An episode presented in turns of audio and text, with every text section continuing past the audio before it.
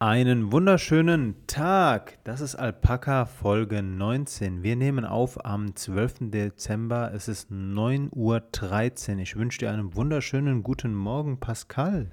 Ich dir auch. Wunderschönen guten Morgen auch an alle ZuhörerInnen. Ja. Und, innen, ja, hoffe, innen und außen. Innen und außen. Innen und außen. Pascal, irgendwie, irgendwie, irgendwie hörst du dich anders an. Wieso? Ich weiß es nicht. Ist, ist hm. irgendwas an dir? Ein Jahr älter oder was? Oh, du hattest Geburtstag. Jo, macht er den. Quersumme 9 oder was? Ja. Club 27, nice. Und wie fühlt es sich an? Ähm, genauso wie vorher. leider. Also man wünscht sich ja immer, dass es sich irgendwie anders anfühlt, aber das ist ja halt leider überhaupt nicht so. Ganz deiner Meinung. Ja. Also genau das gleiche denke ich mir auch an Silvester. So viele Leute machen daraus so ein großes Ding und emotionalisieren diesen Tag. Aber dabei, hm, dabei ja. wechseln sich doch nur ein paar Zahlen im Kalender. Also. Ja. Oder man sieht es halt so wie unser ehemaliger ähm, guter Lehrer Herr Ammann und sagt sowas von wegen, ja, warum feiert ihr überhaupt Geburtstag? Das ist euer nächster, euer nächstes Jahr zum Tod hin, so ungefähr. Ja, ja, so pessimistisch sehe ich das jetzt nicht, aber ähm, ja, nee. es ist ein schöner Anlass, um mit Freunden zusammenzukommen ja. und ähm, ja, aber ansonsten, ja, man feiert das Älterwerden, man feiert vielleicht ein weiteres Lebensjahr überstanden zu haben, aber ja. das gibt dem Leben auch schon wieder so einen negativen Touch und ich, äh, ich habe halt gestern ähm, war ich nochmal einkaufen in Marburg und habe mir ein neues Spiel gekauft äh, für äh, den PC. Lass mich raten, Cyberpunk? Ja, richtig. Okay, ich habe keine Ahnung, wo, äh, wovon das Spiel handelt, aber ich habe es diese Woche ja. echt oft gesehen in meiner Timeline. Ja, es, es wird sehr stark beworben. Aber äh, ich hatte ein, ein, witziges Erlebnis. Und zwar habe ich das gekauft und ich hatte ja meine Maske an und so weiter. Ne? Man konnte meinen Bart nicht sehen und wurde seit Jahren mal wieder nach meinem Personalausweis gefragt. Nein. Und die Frau guckt drauf und sagt, oh shit, aber herzlichen Glückwunsch nachträglich. oh, ähm, ich überlege gerade, wann, wann ich das letzte Mal nach dem Perso gefragt wurde. Ich glaube, das müsste schon ein paar Jahre her gewesen sein. Ich glaube, irgendwann mit 25 oder 24 in Koblenz. Mhm. Ja. Pascal, ich würde ich würd gerne eine, eine charakterliche Frage an dich stellen, gleich zu Beginn. Ja, wenn du eine Schriftart okay. wärst, Pascal, welche wärst du? Oh. Hm, ich würde jetzt gerne irgendwas. Äh, keine Ahnung. Das ist eine sehr schwierige Frage.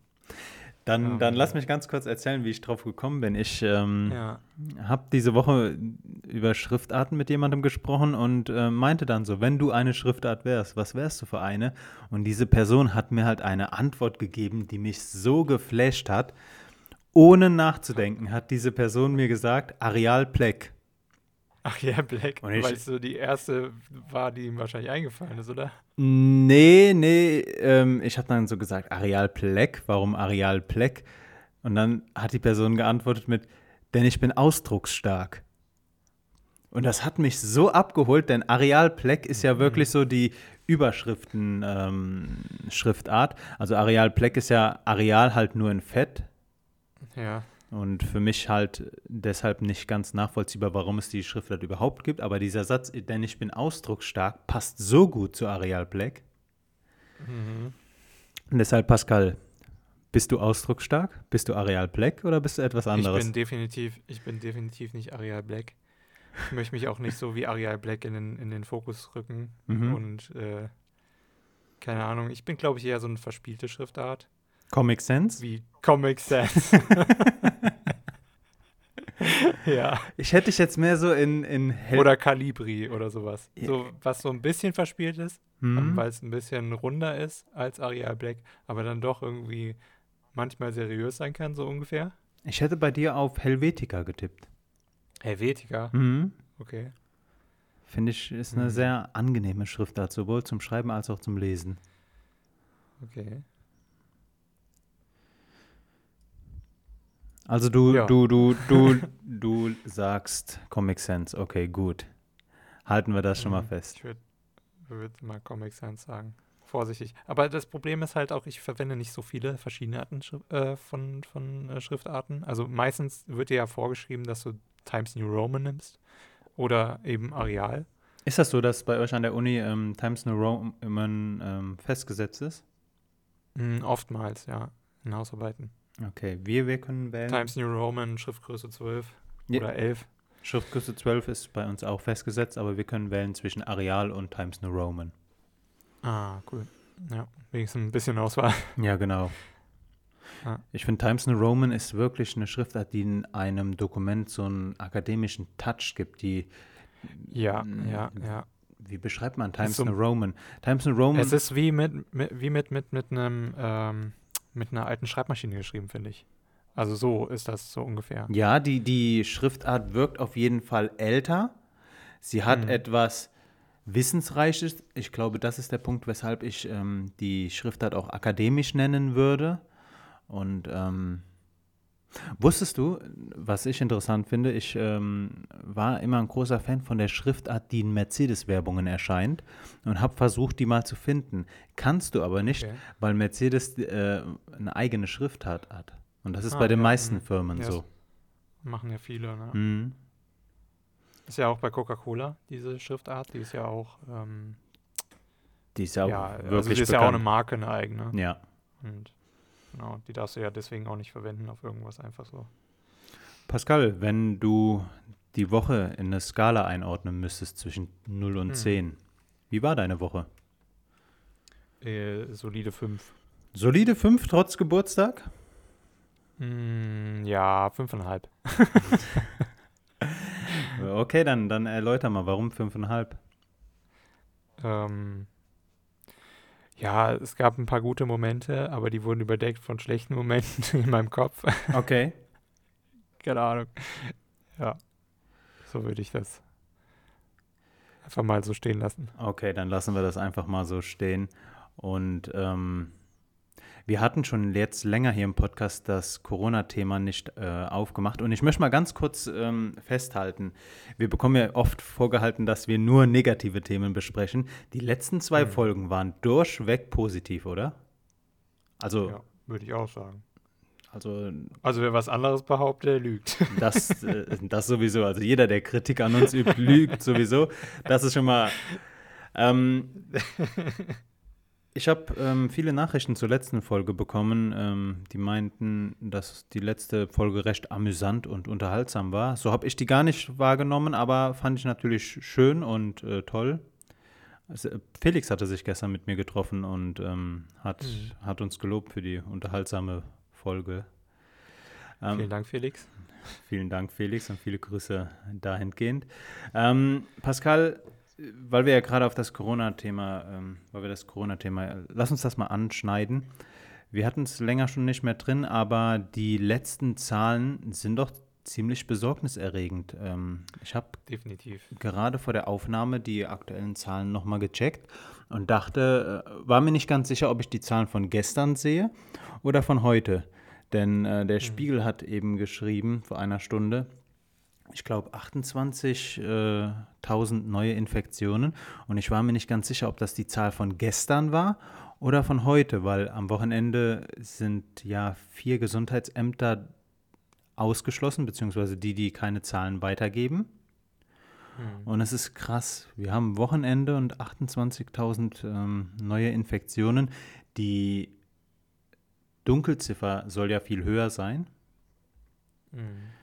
Und ähm, ich persönlich habe mir diese Woche mal die Frage gestellt, wie viele Personen sterben eigentlich pro Woche an Covid-19 und habe das mal in Relation gesetzt. Ich habe mir die Zahl rausgesucht, wie viele Personen 2019, ähm, wie viele Verkehrstote Deutschland 2019 hatte. Und das waren 3059. Und letzte Woche, in den letzten sieben Tagen, sind 2363 Personen an Covid-19 verstorben. Das heißt, wir haben in einer Woche oder wir nähern uns dem Wert von allen Verkehrstoten 2019 innerhalb einer Woche an. Nur durch Covid-19 gestorbene, Erkrankte. Mhm. Das ist, das ist erschreckend. Ähm, Ja. Für alle. Und ich habe auch, ähm, ich, ich meine, ähm, vielleicht hast du es auch gestern in der Tagesschau noch gehört, Belgien, die, im Gegensatz zu uns, haben die ja richtig die Arschkarte. Irgendwie, die Übersterblichkeit ist bei 80 Prozent im Gegensatz zum Vorjahr. Da wollte ich auch gerade Ähm, drauf zu sprechen Mehr kommen. Tode Mhm. und äh, man geht davon aus, dass es halt wirklich überwiegend ähm, halt wegen der Pandemie äh, der Fall ist. Ähm, sei es dann einfach entweder durch Corona oder halt einfach durch ähm, Belegung der Intensivbetten ähm, durch Corona, dass andere keine Chance mehr hatten, in, auf ein Intensivbett zu kommen und so weiter und so fort. Und hier in Deutschland sind es 8 Prozent, die wir quasi drüber sind vom Vorjahr. Mhm. Genau. Also das ist schon, schon erschreckende Zahlen da auch in Belgien. also, Ich meine, hier natürlich auch 8% mehr Tote ist äh, kacke. Ich meine, es rei äh, reicht es denn nicht, dass äh, jährlich in Deutschland so viele an, an plötzlichen Herztod und sowas sterben. Und äh, ja, dann kommt halt sowas noch. Das zieht einen dann schon nochmal ein Stück weit runter. Ein Argument der, der Corona-Leugner war ja übers Jahr hinweg, dass einer normalen Grippe genauso viele Personen sterben und ähm, ja, das ist, manche sagten ja auch, es gibt die ganzen Toten gar nicht. Die Übersterblichkeit wurde ja schon im Sommer festgestellt in einigen Ländern, aber auch ähm, jetzt wird es nochmal deutlich. Alle Nachbarländer von Deutschland haben eine Übersterblichkeit und Deutschland ebenso. Hm. Und ähm, das ist, das zeigt, das Virus ist nicht zu unterschätzen. Ähm, eine Sache, die ich mir auch noch äh, aufgeschrieben habe, die Leopoldiner haben ja eine, haben mehrere Empfehlungen herausgegeben. Einerseits an die Politik gerichtet, andererseits aber auch an jeden von uns. Und da war ähm, die, da war geschrieben, dass wenn man sich an Weihnachten mit Risikopersonen oder mit älteren Personen treffen möchte, man sich zehn Tage vorher in Isolation begeben soll. Hm. Mm, Ich weiß nicht, wann, wann trifft ihr euch an, an Weihnachten? Also wann ist bei euch normalerweise so das Zusammenkommen? 24. oder 25.? Ähm, nee, wir fahren tatsächlich immer früher runter. Ähm, meistens irgendwie so am 21., 22. Und dann kommt ihr gleich mit der ganzen Familie zusammen? Mm, Nee, nee, also mit der gesamten Familie dann immer an dem Tag selbst, Mhm. also 24. dann abends oder mittags, je nachdem. Ähm, also mittlerweile ist es halt abends, wenn früher war das dann halt immer mittags wegen den Kindern und so. Hm. Oder als wir halt noch kleiner waren, weil Ungeduld und so weiter Hm. auf Geschenke. ja, und dann hat man dann halt bis abends irgendwie dann gesessen und irgendwie zusammen gefeiert. Auf jeden Fall, die Leopoldiner haben halt geschrieben, ähm, wenn man das machen möchte, wenn man das Risiko eingehen möchte, Personen an Weihnachten zu besuchen, dann sollte man sich zehn Tage vorher in Isolation begeben. Pascal, 24 minus 10 ist 14 und der 14. ist am Montag, wenn ich mich nicht ganz irre, ne? Ja. Ähm, ja, gibt, gibt mir zu denken, besonders weil ich ähm, auch vorhabe oder vorhatte, an Weihnachten zu meiner Familie zu fahren.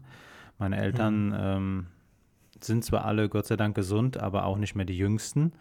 Und ähm, ja, weiß ich nicht. Ähm, jetzt zeigt halt, dass der Soft Lockdown oder Lockdown Light oder wie auch immer du ihn nennen möchtest, sein, Ziel, sein Ziel kolossal verfehlt hat.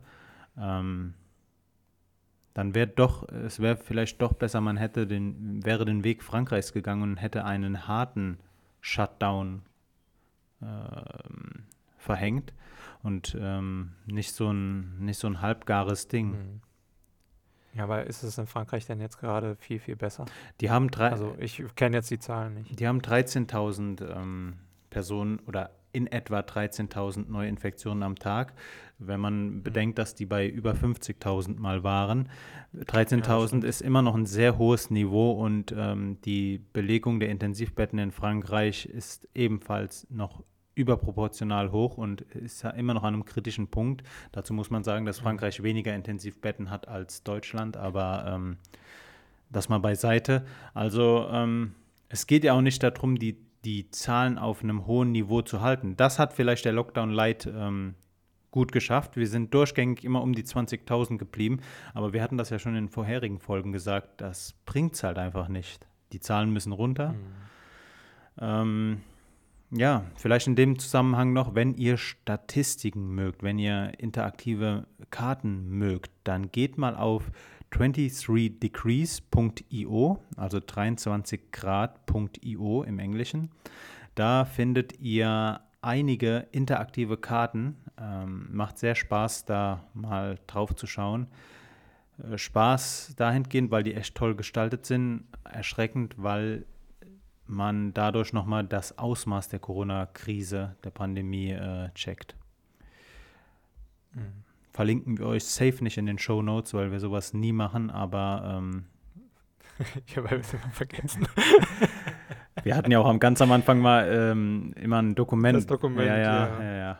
Aber das wurde ja auch nicht angeklickt, also. Ja. Also nicht so oft. Ja, die Leute stehen halt nicht so auf Quellen, die Leute stehen halt mehr ja. auf, aus, auf ausdrucksstarke äh, Inhalte.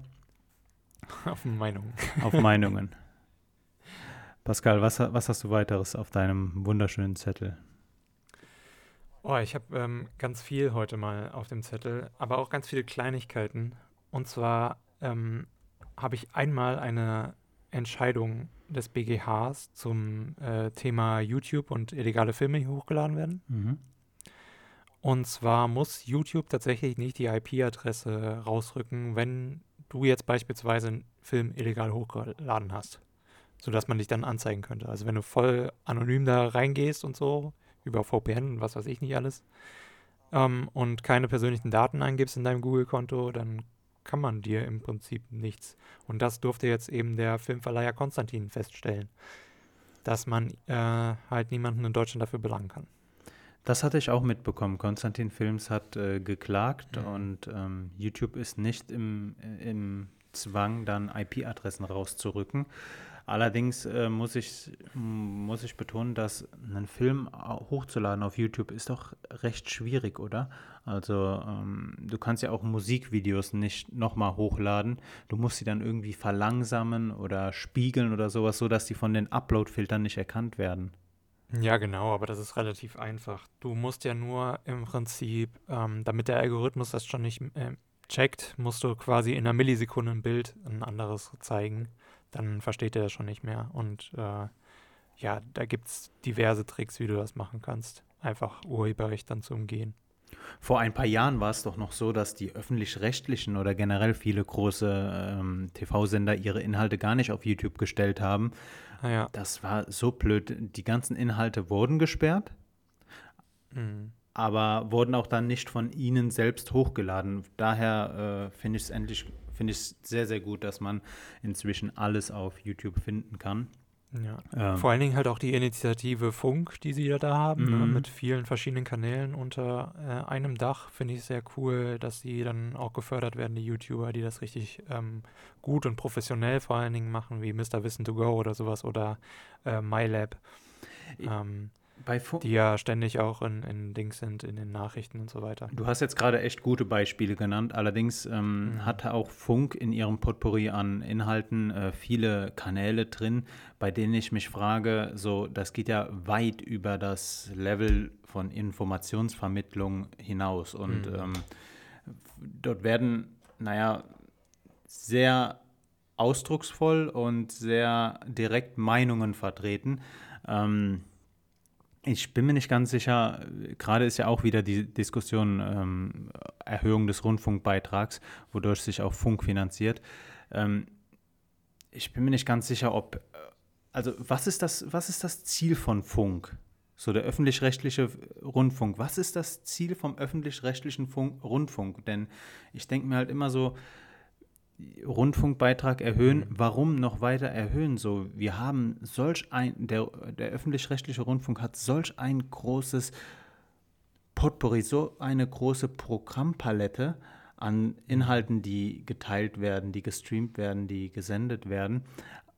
Aber ist das alles notwendig? Also ich meine, der öffentlich-rechtliche Rundfunk produziert ja auch Serien. Der öffentlich-rechtliche Rundfunk kauft ja auch Fußballlizenzen oder Sportlizenzen, um diese dann im, im Fernsehen zeigen zu können. Oder auch manche Inhalte von Funk, bei denen ich mich dann frage, das geht doch nicht über das Unterhaltungslevel hinaus, oder? Ich, ich, verstehe, ich verstehe die Erhöhung tatsächlich auch nicht, aber ich bin da auch nicht in den Zahlen drin, was die einzelnen ähm, Moderatoren oder halt auch im Background die Autoren und so weiter verdienen. Habe ich keine Ahnung von. Weil ich halt einfach nicht aus dem Metier irgendwie Leute kenne oder viel mit diesen rede. Und, ähm, aber ich kann mir nicht vorstellen, dass sie schlecht verdienen. Also bei einem, bei einer Rundfunkanstalt oder so weiter. Und was das Ziel von Funk an sich anbelangt, ist ja ganz einfach, ähm, YouTube halt ein bisschen da Präsenz zu zeigen als Rundfunkanstalt ähm, oder eben generell als äh, Verbund aller Rundfunkanstalten und ähm, da dann halt auch eben die Jugend irgendwie zu kriegen um, und zu begeistern dafür, weil wenn du beispielsweise Mr. Mr. Wissen to Go magst und seine Geschichts, ähm, äh, sein Geschichtscontent sehr, sehr magst oder sowas, beispielsweise wie ich, ich mag das total, wenn er da irgendwie ähm, verschiedene Themen aufgreift, die man so mal im Geschichtsunterricht nicht gehört hat. Ähm, und ich habe ähm, dann tatsächlich auch mitbekommen, dass äh, er auch ähm, mal bei, ähm, äh, was war es, X-Factor oder sowas? Nee, nicht, nicht Terra X, glaube ich. Terra X, danke. Bei Terra X, ich immer diese Namen, die heißen irgendwas mit X und du kriegst alles so. X, Akte X. X-Factor war der Typ äh, jo Jonathan Franks. Ja. Wir leben in einer ja, Welt Jonathan zwischen Frakes. Fiktion Ja. und Realität. Ja, ja. Mein dummes Hirn, Junge. Auf jeden Fall, Terra X, da hatte er auch ähm, verschiedene Sachen schon moderiert, irgendwie. Ähm, und das fand ich dann tatsächlich richtig cool, ähm, weil er das auch super macht. Also ähm, da, da sorgen sie auch irgendwie indirekt mit ähm, dann für einen Nachwuchs im Moderatorenbusiness. So ein bisschen, ne? Ist halt natürlich, natürlich ein bisschen schade für die Leute, die dann da den altertümlichen Weg gehen und sich dafür bewerben und sowas, weil die YouTuber dann einem das so wegnehmen, sag ich mal, weil sie halt einfach die Reichweite mitbringen. Aber ja, ähm, also so auf diesem Wege kommt man dann halt dann doch wieder irgendwie zu Terra X oder anderen, ähm, äh, ja, Quellen, ähm, die es dann in der ZDF-Mediathek gibt oder in der ARD-Mediathek, wo auch immer. Also ich sehe auf jeden Fall eine Daseinsberechtigung für Funk und auch für den öffentlich-rechtlichen ähm, Rundfunk im Internet, besonders um Gegengewicht zu dieser hochkonzentrierten, geballten Kacke, die du im Internet findest, ähm, zu liefern. Also äh, zwischen Ja. ganzen Verschwörungstheoretikerkreisen dann mal die Tagesschau auf YouTube streamen zu können, ist wirklich balsam für die Seele und für deinen Kopf. Ähm, Mhm. Allerdings frage ich mich halt, wie gesagt, ich möchte auch, ich möchte mich hier auch nicht als, als kategorischen Kritiker des öffentlich-rechtlichen Rundfunks darstellen. Ich denke, dass es sinnvoll, dass wir einen öffentlich-rechtlichen Rundfunk haben. Ähm, bestes Beispiel sind die USA, die keinen haben und dort hast du halt diese harte Polarisierung. Jeder, jeder Sender kann sich in irgendeine politische Ecke einordnen lassen und ich glaube, dass wir machen jetzt damit wieder einen ganz, ganz großen Topf auf, aber ähm, ich ich frage mich halt einfach nur, was ist der Sinn des öffentlich-rechtlichen Rundfunks und wie weit sollte der öffentlich-rechtliche Rundfunk ähm, Unterhaltungsprogramme produzieren und erstellen dürfen. Und du hast eben gesagt, ähm, für wie viel man da verdient. Also ich glaube, die Personen, die im Funknetzwerk drin sind, verdienen ziemlich gut, denn du musst dir überlegen, für einen YouTuber ist das halt eine, für einen YouTuber mit mehr als einer Million Abonnenten ist das dann halt die Abwägung zwischen YouTube-Einnahmen und gegebenenfalls sehr, sehr ähm, Mhm. hochpreisigen Kooperationen oder halt ins Funknetzwerk einzutreten. Und ich gehe mal davon Ja. aus, wenn die dir nur den Mindestlohn bezahlen würden, dann wäre das, äh, stände das in gar keinem Verhältnis zu den Einnahmen. Nee, aber ich glaube, ich glaube tatsächlich, dass wenn du bei Funk dann tatsächlich bist, du weniger verdienst, als ähm, wenn du eben frei YouTube machst.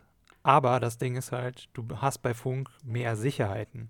Und das ist halt das Problem an YouTube oder generell ähm, am Influencer-Dasein oder ähm, Medien, ähm, am Mediendasein, wenn du äh, eines eben auf irgendwelchen Netzwerken hast, sei es halt eben YouTube, Twitch oder sonst irgendwie eine andere Streaming-Plattform oder ein Video-on-Demand-Service, wobei es da eher weniger Auswahl gibt, ähm, abseits von YouTube, wo man Geld verdienen kann. Ähm, ja, ich denke, da ist das dann einfach die sichere, sicherere Variante ähm, für ähm, gerade so Wissenschafts-Content-Creator. ich glaube auch, dass Und, du ähm, äh, bei ja. Funk ein geregeltes Einkommen hast. Also äh, Ja, denke ich auch. Die haben hundertprozentig einen Vertrag, da bekommen die dann, keine Ahnung, ihre 3000, 4000 Euro im Monat ähm, natürlich ohne Steuerabzug. Ähm, und äh, kommen dann easy dann raus mit 2000 Euro oder sowas, die sie dann für, ähm, für ihr Leben verwenden können und so weiter. Ich bin gerade auf der ähm, Webseite einer äußerst bekannten Internet-Enzyklopädie und hm. ähm, äh, jetzt gerade auf der Seite von Funk. Funk, wo ähm, richtet sich an Personen zwischen 14 und 29. Also Pascal, wir sind kurz noch, also noch noch in der, noch, noch in der Spanne. äh, vertreten ist äh, Funk auf YouTube, Facebook, Twitter, Instagram, TikTok, Spotify und Snapchat. Hm. Ähm, und hat einen hat ein Budget von 45 Millionen Euro. Ja, siehst du, also die verdienen schon nicht schlecht. Ich nehme mal an, du kannst bei denen dann auch, wenn du dort äh, YouTuber irgendwie bist, Angestellter, ähm, oder Kooperationspartner, wie auch immer sie das dann da nennen, um irgendwie steuerliche Vorteile zu haben, ähm, kannst du dann ähm, halt wahrscheinlich auch nochmal irgendwie Equipment mieten oder sowas. Oder hast dann halt eben die Connections von, von den öffentlich-rechtlichen so und kannst dann bestimmt auch besser ähm, ja, deine, deine Themen aufarbeiten. Ja, ich, ich wette, die haben auch eine eigene Datenbank und so weiter, die sie dann bedienen können. So. Auf jeden Fall, ähm, dass du dann ja. da irgendwie ähm, auf Stock-Videos, Stock-Fotos und so weiter zurückgreifen kannst. Ähm, ja, oder falls da ein Grafiker irgendwie gerade Zeit hat, dass du den anhauen kannst und fragen kannst, hier, magst du nicht mal für meinen Kanal irgendwie mir helfen ein bisschen oder so. Ich denke mal, da gibt es schon auch einiges, ähm, was dir so ein positives ähm, ähm, ja, keine Ahnung, nochmal so ein positives Extra gibt für, für dein gesamtes Netzwerk und deinen YouTube-Kanal. Zitat von der Wikipedia-Seite: Es handelt sich unter anderem um Erklärvideos, Reportagen, Comedy-Videos und Fiktionsproduktionen. Fiction Productions. Fiktionsproduktionen. Ähm, ja, da hast du deine Meinungsdinger. Ähm, ja, ja, die Frage ist halt jetzt nur Comedy-Videos. So, ja. Auch jetzt mal, um wieder zurück ins analoge Fernsehen zu gehen. Ähm, die Heute-Show wird ja auch vom öffentlich-rechtlichen Rundfunk ähm, betrieben. So, ist das mhm. Sinn des öffentlich-rechtlichen Rundfunks, wirklich in jeder Sparte vertreten zu sein? Ich ja, ich denke, der Sinn des öffentlich-rechtlichen Rundfunks ist für mich halt ähm, einfach eine Plattform zu sein, um möglichst vielen seriösen ähm, ähm, oder möglichst seriösen äh, Menschen ähm, halt irgendwie ja, ein bisschen mehr Ausdruck zu verleihen, eine Stimme zu verleihen. So das als, als Plattform. Ich meine, dazu kannst du dann auch einfach auf YouTube gehen und sowas, aber da ist halt eben nicht mehr dieses möglichst seriös dabei, dieser Zusatz. Ähm, also wenn ich irgendwie was im öffentlichen Rundfunk sehe, dann gehe ich davon aus, dass es gut recherchiert ist. Ähm, auch wenn da natürlich oftmals es sein kann, ähm, dass man dann irgendwie auch selbst mal schmunzeln muss, weil irgendwas nicht ganz richtig ist oder so. Aber das kann man dann meistens nur irgendwie, ähm, ja, erfahren, wenn man wirklich in der Materie drin ist oder sowas. Aber für so, für so Aufklärungsvideos und sowas und Aufklärungssendungen finde ich das schon immer ganz gut, weil es dann einfach immer so mal einen kurzen Überblick gibt und so weiter.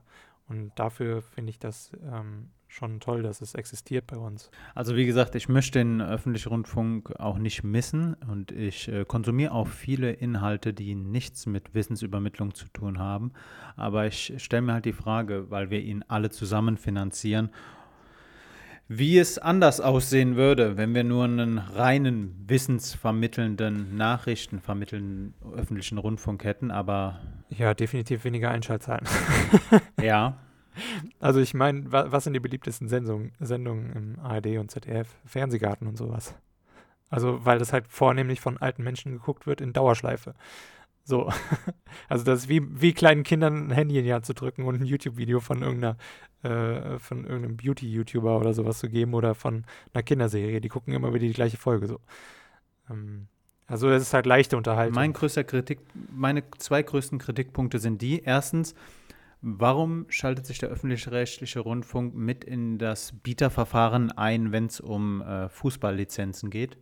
Sei es EM ja, oder WM? Das verstehe ich auch nicht. Und zweitens, warum wird durch die von uns gezahlte GEZ irgendwie Sturm der Liebe oder sonst irgendwas produziert? So, so eher ganz im Ernst. Also bei Fußball bin ich noch irgendwie bei dir, bei Sturm der Liebe oder sowas, da kann ich das noch verstehen, weil, weil wie ich ja schon sagte, so, es soll eine komplette Bandbreite ähm, irgendwie auch darstellen und verschiedenen Künstlern oder eben auch seriösen ähm, Wissenschaftlern oder Moderatoren irgendwie eine Plattform bieten.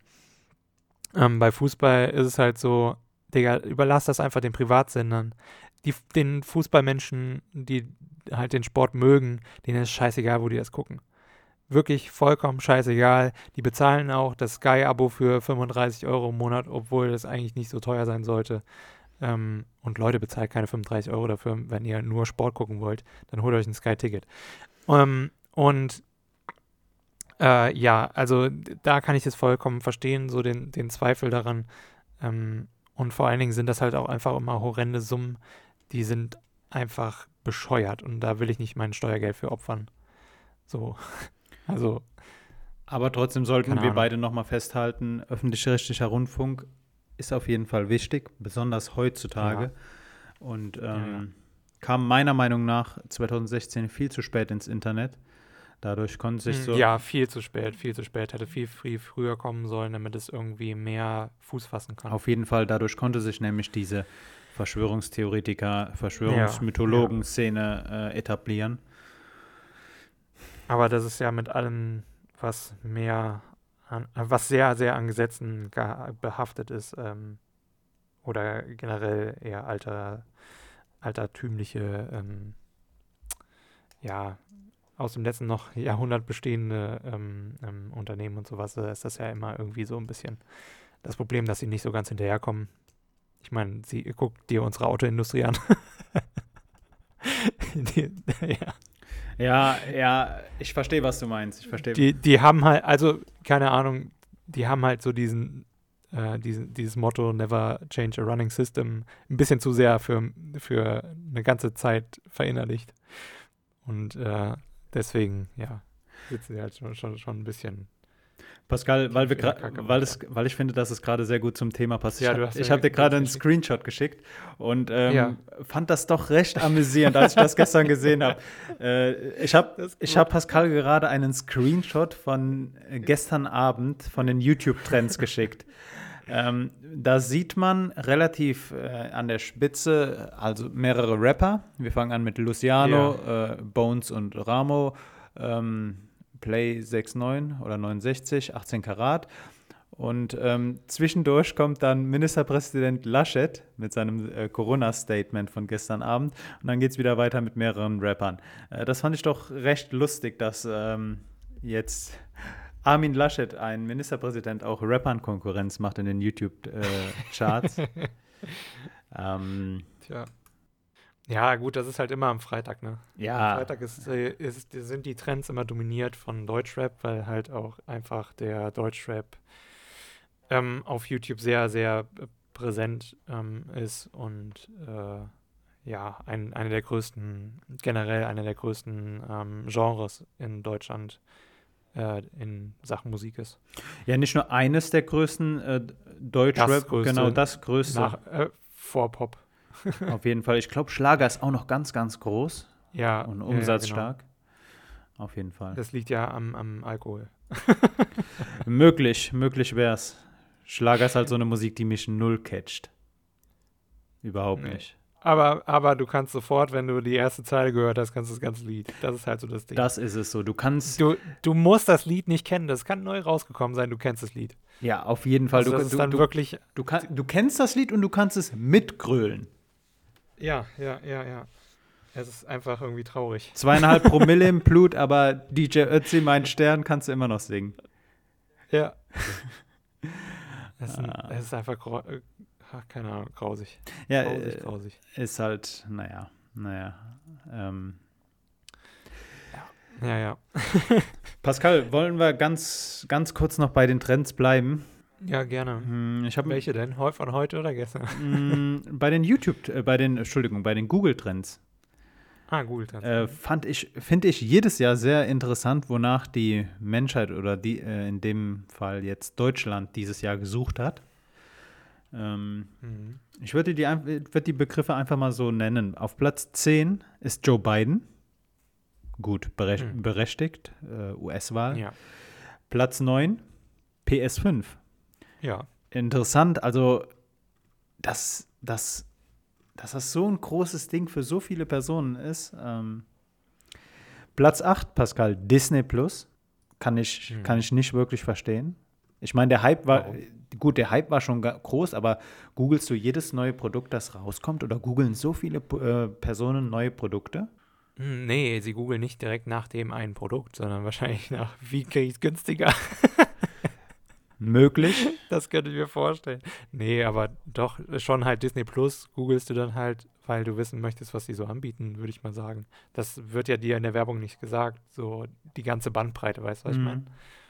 Die werden ja dann nur die Klassiker ge gegeben, so guck alles von Star Wars bis äh, alte Disney-Filme und so weiter. Disney Plus erhöht jetzt den, den, ähm, den Abo-Beitrag ne, um 2 Euro. Ich glaube von 6,99 Ja. auf 8,99. Möchte aber auch mehr Inhalte für ältere Personen äh, bereitstellen.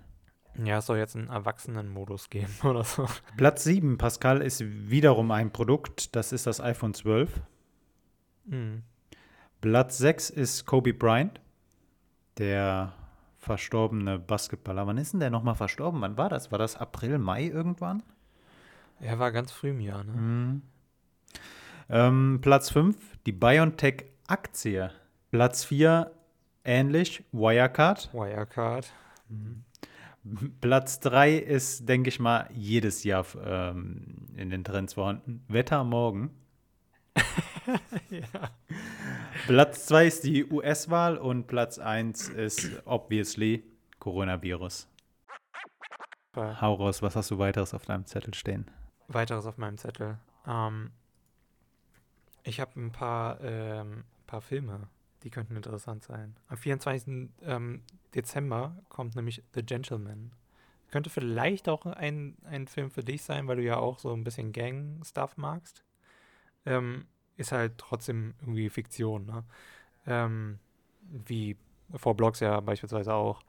Ähm, und äh, wird auf Amazon Prime zur Verfügung stehen. Ist sehr hochkarätig besetzt. Matthew McConaughey ist dabei, äh, Michelle Dockery, ähm, Jeremy Strong ähm, und ja, Hugh Grant tatsächlich auch. Ähm, spielt einen äh, Triadenboss dort. Also quasi den Endgegner. Also Oh. des, des, ganzen, des ganzen Films. Und äh, ja, ich denke, das wird richtig cool. Ähm, sehr viel Action wahrscheinlich. Und äh, genauso ein Film nach meinem Geschmack, so ein bisschen. Ja. Gen Gentleman hast du gesagt, ne? Gentleman. heißt- The Gentleman. Die Gentleman, Ja. okay. Interessant. Auf Amazon Prime. Habe ich mir vermerkt, du hast gesagt am Genau. 24. ne? Am 24. direkt. Mhm. Weihnachten könnt ihr direkt einen Action geladenen Film angucken. Verstehe ich nicht, äh, nicht so ganz, warum der am 24. rauskommt. Aber gut. Vielleicht mögen das ja Leute. Aber, Ja. aber du hast recht, ich äh, stehe auf so Filme mit Gang, organisierter Kriminalität, mit Ja, Polizei. Wenn es nicht zu abgedreht ist, also diese amerikanischen CSI-Dinger feiere ich überhaupt nicht. ja. Aber Und immer gerne den Klassiker, den, den ersten und zweiten Teil von der Pate. Der dritte Teil ist nicht mehr ganz so gut. ich muss, Aber der erste Teil der Pate, geil. ich muss zugeben, ich habe der Pate noch nie gesehen. Musst du. Ich meine, warum hast du ihn noch nicht gesehen? Ich verstehe jetzt, jetzt gerade irgendwie nicht. Mm, In so vielen Rap-Texten kommen irgendwelche Anspielungen auf der Pate. Ähm, aber vollkommen ja, richtig, ja. Viele, viele Rap-Künstler beziehen sich auf der Pate. Ja. Ähm, Auch beispielsweise KIZ jetzt, ähm, ich glaube, Nico hatte in einer Line, ich weiß das Lied nicht mehr, irgendwie so Wache auf wie der Pate mit einem Pferdekopf an der Seite oder so. ähm, ähm, mal ganz davon abgesehen, dass er wahrscheinlich auch nicht der Pate gesehen hat, weil nicht der Pate wacht auf mit dem Pferdekopf an der Seite, sondern, naja, wäre jetzt ein Spoiler für dich. Aber okay. Werde ich, werde ich mir auf jeden Fall auch noch anschauen. Ähm, eine Sache, die ein Medieninhalt, der mich diese Woche abgeholt hat, aber so richtig abgeholt hat, ähm, hatte ich dir auch zukommen gelassen, war Link Mhm. Up, das Musikvideo von Ezel und Calvin Colt. Calvin Colt Ja. kenne ich nicht. Und Ezel sagt mir was, ist ein türkischer Rapper, der Mhm. inzwischen in Berlin lebt. Aber das Video, als auch der ganze Song ist so hammer. Trilingual auf Englisch, Deutsch und Türkisch. Ja.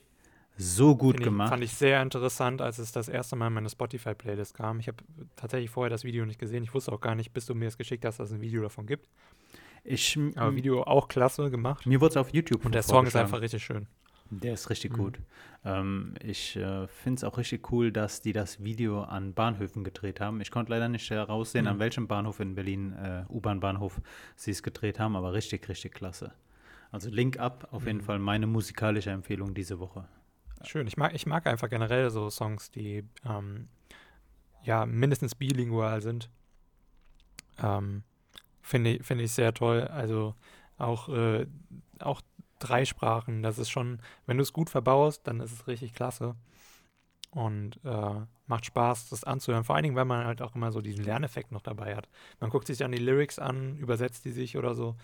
Ähm, oder lernt dann gleich irgendwie die, äh, wenn man, vor allen Dingen, wenn man die Sprache kann, ist halt noch geiler. Du hast gerade was Wichtiges gesagt, man schaut sich die Lyrics an. Ich glaube, dass Songtexte generell viel zu wenig Aufmerksamkeit bekommen. Wir singen alle oder singen, summen, hören sehr viele Lieder am Tag. Ähm, aber konzentrieren wir uns auch wirklich mal auf die Texte? Ich glaube nein. Und ähm ich schon.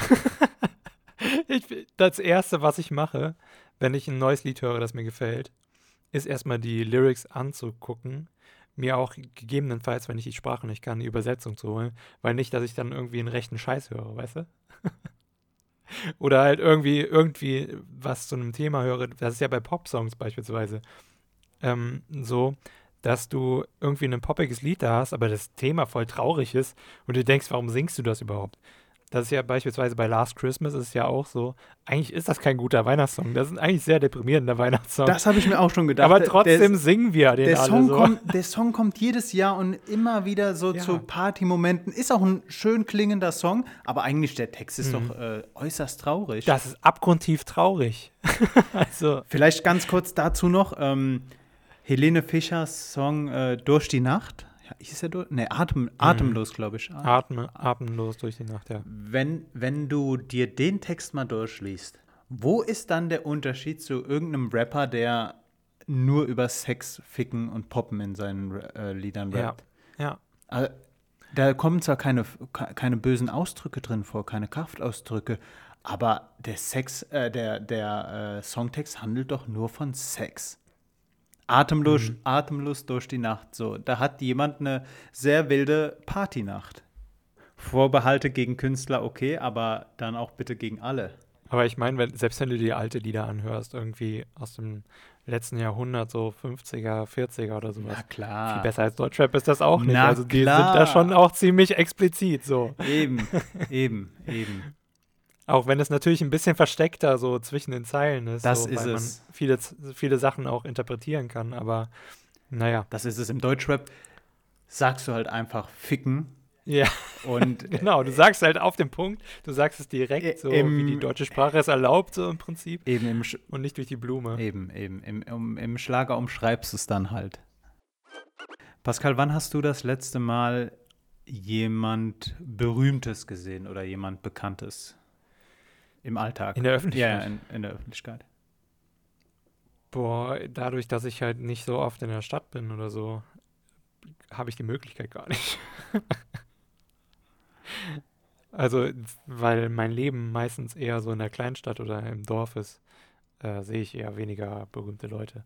Also da hast du, glaube ich, eher die Möglichkeit dazu gehabt, in Berlin oder in Köln Leute zu sehen. Tatsächlich, darauf wollte ich zu sprechen kommen. Äh, das war das war 2019, irgendwann im Spätsommer muss das gewesen sein.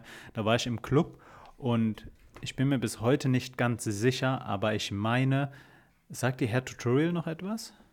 Herr Tutorial, ja. ja. Ach, das hattest du mir auch schon erzählt. Das hatte ich hier, glaube ich, schon mal erzählt, ne? Ja. Hm. Ähm, hm. Ich bin bis heute nicht ganz sicher, ob er es wirklich war. Ähm, war, ich weiß auch nicht, ob man als Person des, Person des öffentlichen Lebens äh, das so verlautbaren möchte, in welche Clubs man geht. Das ist mir in Gedanken geblieben und ähm, diese Woche habe ich gelesen auf NTV, ähm, dass Musk, Elon Musk, sehr auf die Berliner Clubszene abfährt. Ähm, mhm. Zitat, Moment, ähm, außerdem gäbe es in Berlin die besten Clubs, Das Berghain sei laut Musk ziemlich gut. Ich war aber lange nicht mehr dort.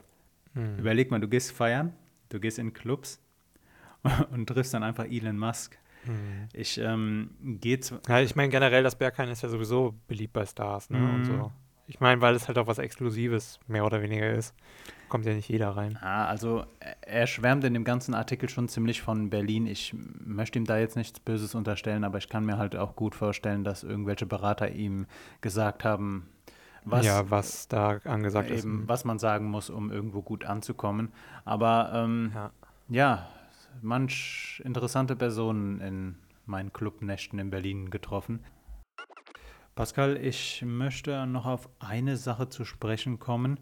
Diesmal nicht aus dem Internet, ja. sondern ich habe mir, ähm, ich habe massive Betonwände hier in meiner neuen Wohnung und ähm, das ja, willkommen im Club.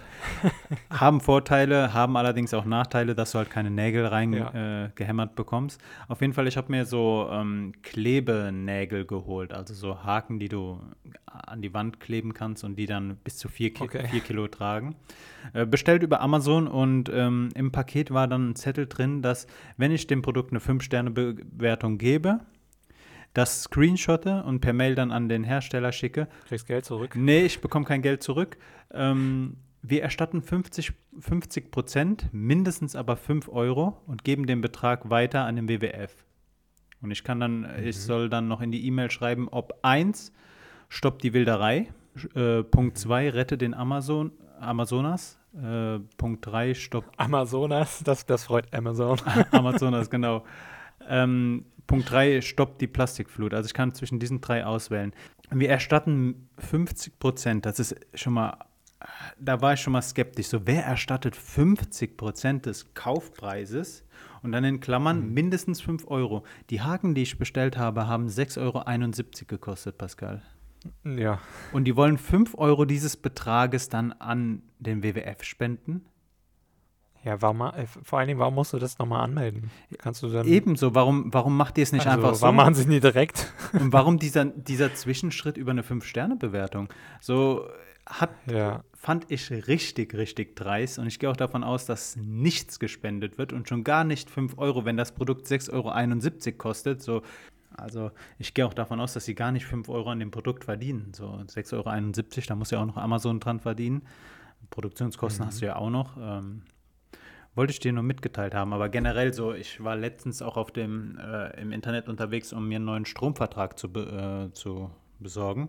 War dann auf einem großen, sehr bekannten Vergleichsportal und dort werden dann Stromverträge beworben mit, äh, ja, wenn du hier jetzt äh, einen 24-monatigen Stromvertrag abschließt, bekommst du noch eine Sonos-Box dazu, Google, Google Assistant dazu und so weiter und so fort. Und ähm, mhm. darunter ist dann der, der Hinweis, dass Stiftung Warentest als auch der Betreiber dieser Plattform davon abraten, Stromverträge abzuschließen, die zu hohe ähm, Willkommensbonis dir versprechen. Ja. So ist ganz offensichtlich, weil du dann halt ähm, im zweiten Jahr die ganzen Bonis dann auch bezahlst durch, deine Monat, durch deinen monatlichen Abschlag. Allerdings ja. ähm, ist halt die Frage so, wenn ihr selbst den Hinweis gebt, dass ihr selbst davon abratet, solche Stromverträge abzuschließen. Warum stehen diese Verträge dann bei euch ganz an der Spitze und werden beworben mit unserer Empfehlung? Also entweder empfehlt mhm. ihr mir nicht solche Stromverträge abzuschließen.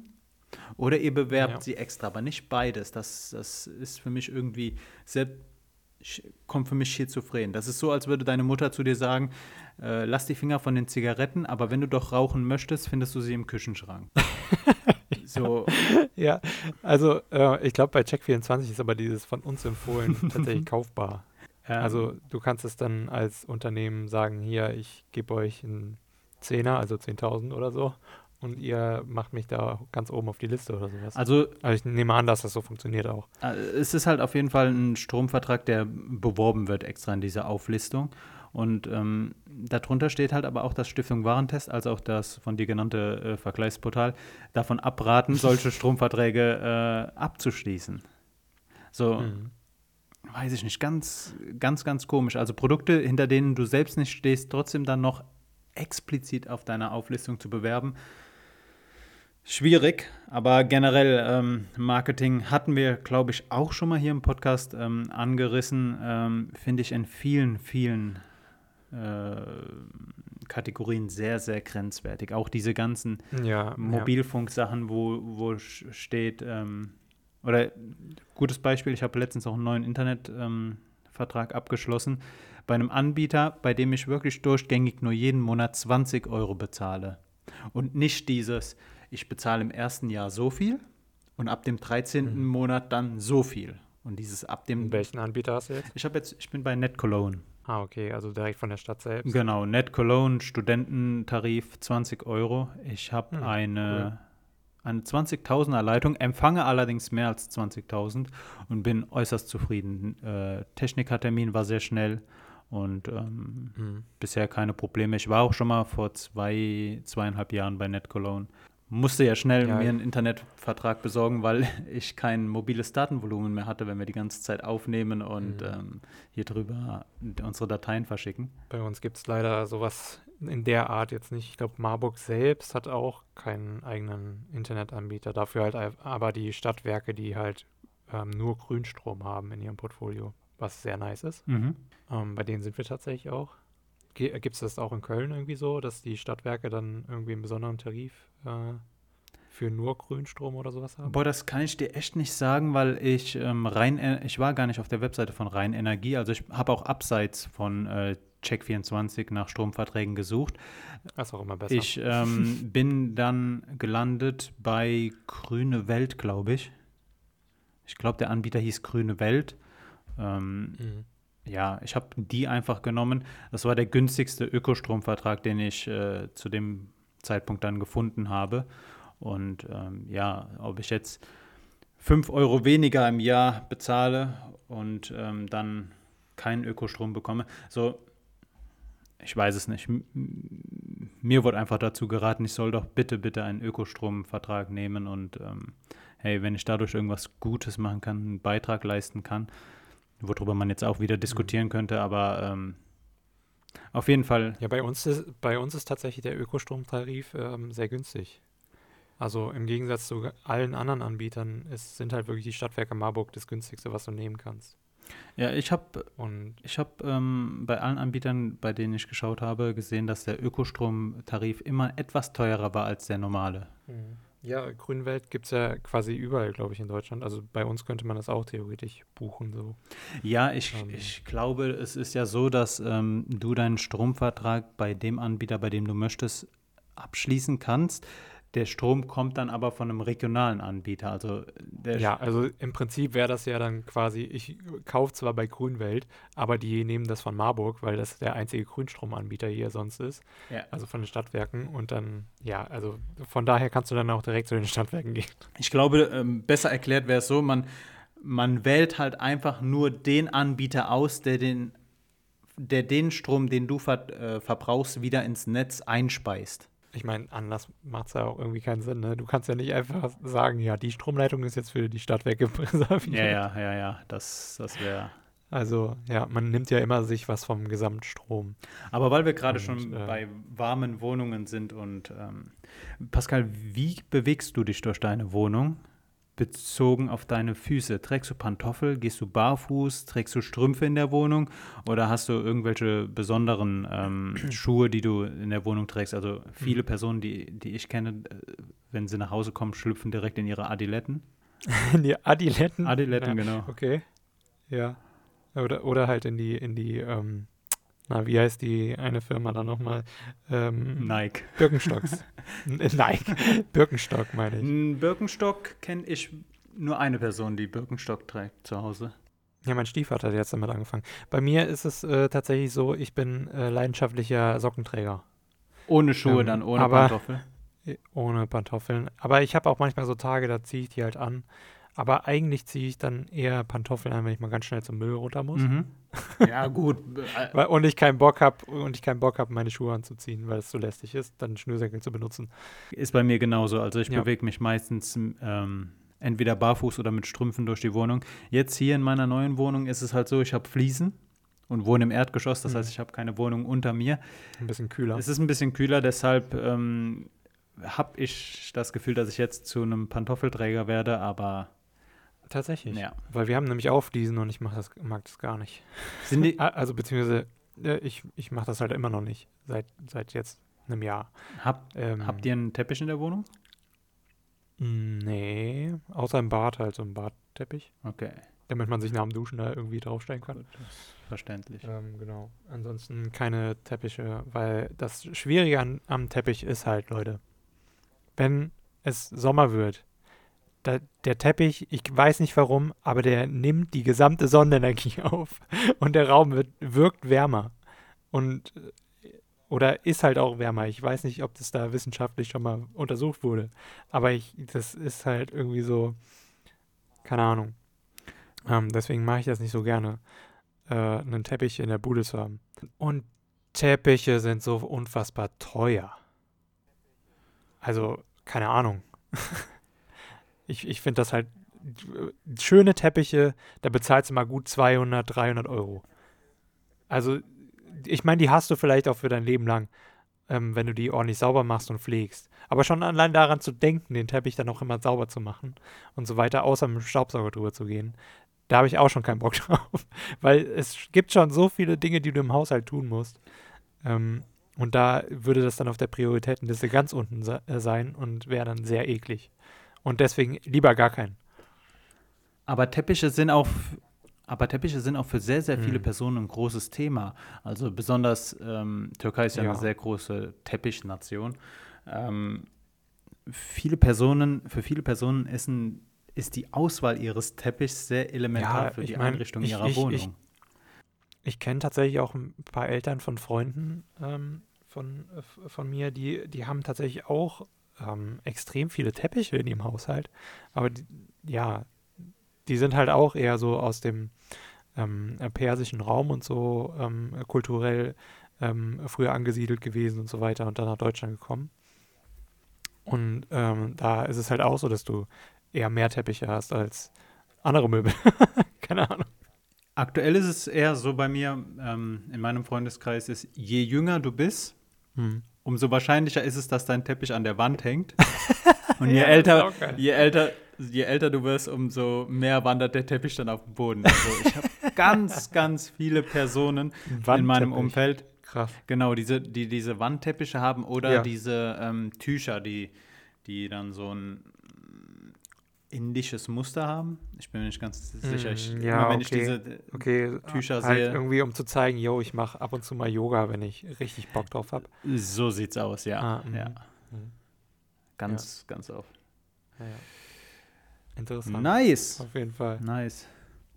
Lass mich noch mal ganz kurz schauen, bei wie. Oh, wir sind schon bei einer Stunde. Ja, wir haben schon wieder so viel geredet. So viel geredet. Pascal, was hast du denn noch auf deinem Zettel stehen? Ich habe noch unsere Liste. Wollen wir die machen? Ja, können wir. Also Liste, wie gesagt, ähm, ich hatte dir ja geschrieben, ähm, find doch mal einfach ein paar Personen, die dieses ja, Jahr dich ja. richtig beschäftigt haben. Mhm. Ähm, ich habe nur zwei gefunden, okay. einfach aus dem Grund, die waren, die, das hatte ich dir auch schon gesagt, die habe ich schon im Kopf gehabt, dass ich über die mal sprechen möchte, die mal mhm. nennen möchte. Das waren Personen, die mich in irgendeiner Weise dieses Jahr ähm, beschäftigt haben. Und bei allen anderen dachte ich mir dann so, wenn ich jetzt nachdenken muss oder googeln muss, dann sind das keine Personen, die mich beschäftigt haben. Deswegen, ich habe zwei Personen, die äh, ich hier kurz vorstellen möchte. Hm. Wie ist es bei dir? Ja, ich finde gut, dass du sagst, ähm, beschäftigt, ähm, weil das meine Liste dann nochmal ein bisschen besser macht. Ja, weil also es hier ich, wirklich ich, nur um Beschäftigung geht und vielleicht ein bisschen Inspiration oder Halt geben. Ähm, und genau, ich habe tatsächlich fünf aufgeschrieben, zwei mehr oder weniger aus derselben Unterhaltungskategorie. Ähm, aber ja, ähm, fang einfach mal an mit einem von deinen. Ich kann ja einfach halt auch viele zusammenziehen und so. Also die ergänzen sich, sagen wir es so. Sehr, sehr gerne. Also ich möchte anfangen mit einem ähm, Politiker. Das ist Konstantin Kuhle ist Mitglied des Deutschen Bundestages und sitzt dort für die Fraktion der Freien Demokraten. Konstantin Kuhle habe ich kennengelernt, ähm, als ich bei den jungen Liberalen angefangen habe. Ich habe, ähm, ich bewundere Konstantin Kuhle für seine Art, Punkte auf ähm, Informationen, Punkte, Gedanken auf einen, auf, den, auf einen Nenner zu bringen. Ähm, Konstantin hat eine unglaublich angenehme Stimme, hat, ähm, gibt der FDP sowohl ein neues Bild als auch, ich glaube, lässt einen frischen Wind durch die Fraktion wehen. Konstantin ist ähm, Mitglied des Deutschen Bundestags und dort ähm, innenpolitischer Sprecher der FDP. Im gleichen er ist aber auch noch äh, Generalsekretär der niedersächsischen ähm, FDP und ähm, ist äußerst jung, ist sprachlich sehr begabt. Er spricht fließend Englisch, fließend Deutsch und fließend Spanisch mhm. und gibt auch ähm, Fernsehsendern Interviews. Ähm, Konstantin Kuhle ist für mich auf jeden Fall eine politische Figur, die man beobachten sollte. Ich gehe stark davon aus, dass ähm, dieser Mann zukünftig eine große, große Rolle auch über die FDP hinaus spielen wird. Also ich glaube, Konstantin Kuhle wird eine sehr lange und sehr erfolgreiche politi politische Karriere haben. Und ähm, er ist mir dieses Jahr explizit aufgefallen durch seine äh, Artikel, die er geschrieben hat und auch durch seine Redebeiträge. Ähm, Innenpolitik betrifft ja auch die Corona-Maßnahmen. Ähm, unglaublich guter, unglaublich nüchterner Politiker, der sich bisher, zumindest was ich gesehen habe, noch nie irgendwie dazu hinreißen gelassen hat, irgendwelche catchy Statements zu liefern, bei denen du merkst, so er versucht sich einzuschleimen. Das ist gar nicht seine Art und ähm, er ist unglaublich erfolgreich. Er hat eine Erfahrung, die man ihm abnimmt, also die man ähm, spürt. Er weiß, wie Politik funktioniert. Wahrscheinlich aufgrund der langen Zeit, ähm, die er als äh, Vorsitzender der jungen Liberalen äh, an der Spitze der ähm, FDP-Jugendorganisation war. Ähm, aber er ist äh, gelernter Jurist, mhm. ganz, also eloquent und ähm, hat einen sehr scharfen Verstand, sehr scharfen ähm, Genau, den Werkzeugkasten, den man als Jurist braucht, als guter. Auf jeden Fall, auf jeden ja. Fall. Also Konstantin Kuhle ist ähm, für mich eine Person, die, die dieses Jahr nochmal gezeigt hat, wie Politik auch anders gehen kann, ist für mich ein Politiker, der auch auf persönlicher Ebene Sympathie ähm, äh, hervorruft. Und ich hatte wirklich Anfang des Jahres, es war naja, so Anfang des Jahres war es nicht, ich glaube Ende Februar oder Anfang März, wir haben uns schon nicht mehr die Hand gegeben, als wir uns äh, in Berlin getroffen hatten. Ähm, wie gesagt, vielleicht ist da zu viel Sympathie meinerseits dabei, aber ich glaube, dass Konstantin, wie gesagt, eine sehr, sehr äh, erfolgreiche Politikkarriere noch vor sich hat. Ja, cool. Ähm, bei mir, ähm, ich würde, glaube ich, äh, mal ähm, anfangen mit dem Unterhaltungssegment. Es sind auch mhm. irgendwie mehr oder weniger von den fünf äh, Leuten, äh, fünf Persönlichkeiten, ähm, so die ersten äh, Platz fünf und vier. Und zwar sind das einmal äh, die YouTuber, äh, der YouTuber Markiplier mit bürgerlichem Namen Mark Edward Fischbach aus, ähm, ich glaube, er ist in Hawaii geboren, ähm, also USA. Ähm, der hat mich sehr unterhalten in diesem Jahr mit seinen sehr einfachen und äh, Videos und ähm, beziehungsweise was heißt einfachen. Ähm, sein Humor ist sehr einfach und er tut immer so, als wäre er so ein bisschen blöd, was ich sehr witzig finde, weil man ihm anmerkt einfach, dass er nicht so doof ist, wie er da gerade tut.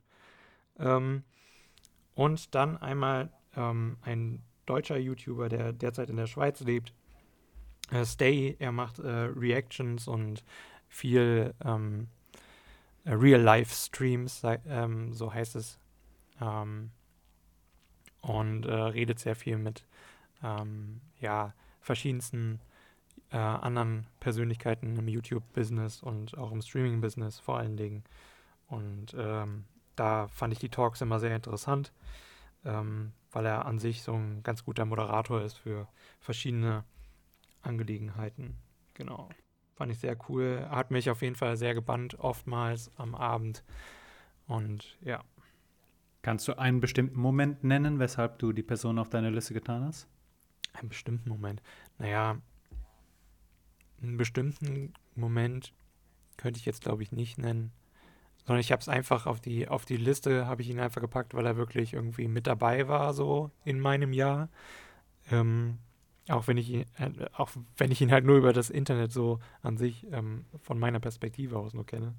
Aber ähm, habe ihn schon dieses Jahr ziemlich oft geschaut, und, beziehungsweise beide ziemlich oft geschaut. Äh, und ähm, ja, keine Ahnung, ist halt irgendwie äh, dann auf die Liste gerutscht, weil ich mir dachte, so, die haben, die Personen haben mich beschäftigt, weil ähm, beispielsweise im Fall von Stay ja auch sehr viel gerade zum Thema Corona und so äh, mit seinen, äh, mit seinen äh, Zuschauern ähm, aufgearbeitet hat und so. Es ging auch sehr viel um Verschwörungstheorien, was, was sehr amüsant immer auch war und ähm, aufschlussreich auch, wenn man dann irgendwie äh, mehr oder weniger gemeinsam das dann noch ergründet hat und so. Fand ich schon interessant. Ja, sehr cool. Dann würde ich gerne meine zweite, meine nächste Person äh, nennen. Die kommt ebenfalls aus dem Unterhaltungssektor. Ähm, das ist, ich wollte mich gerade hinreißen lassen, Rapper zu sagen, aber er selbst würde sich, glaube ich, nicht als Rapper bezeichnen. Ich spreche von Whitey en Vogue. Ähm, schwieriger Name, französisch geschrieben, ist ein 25- oder 26-jähriger Künstler aus Köln, der mhm. deutschen Sprachgesang auf funky House Beats macht.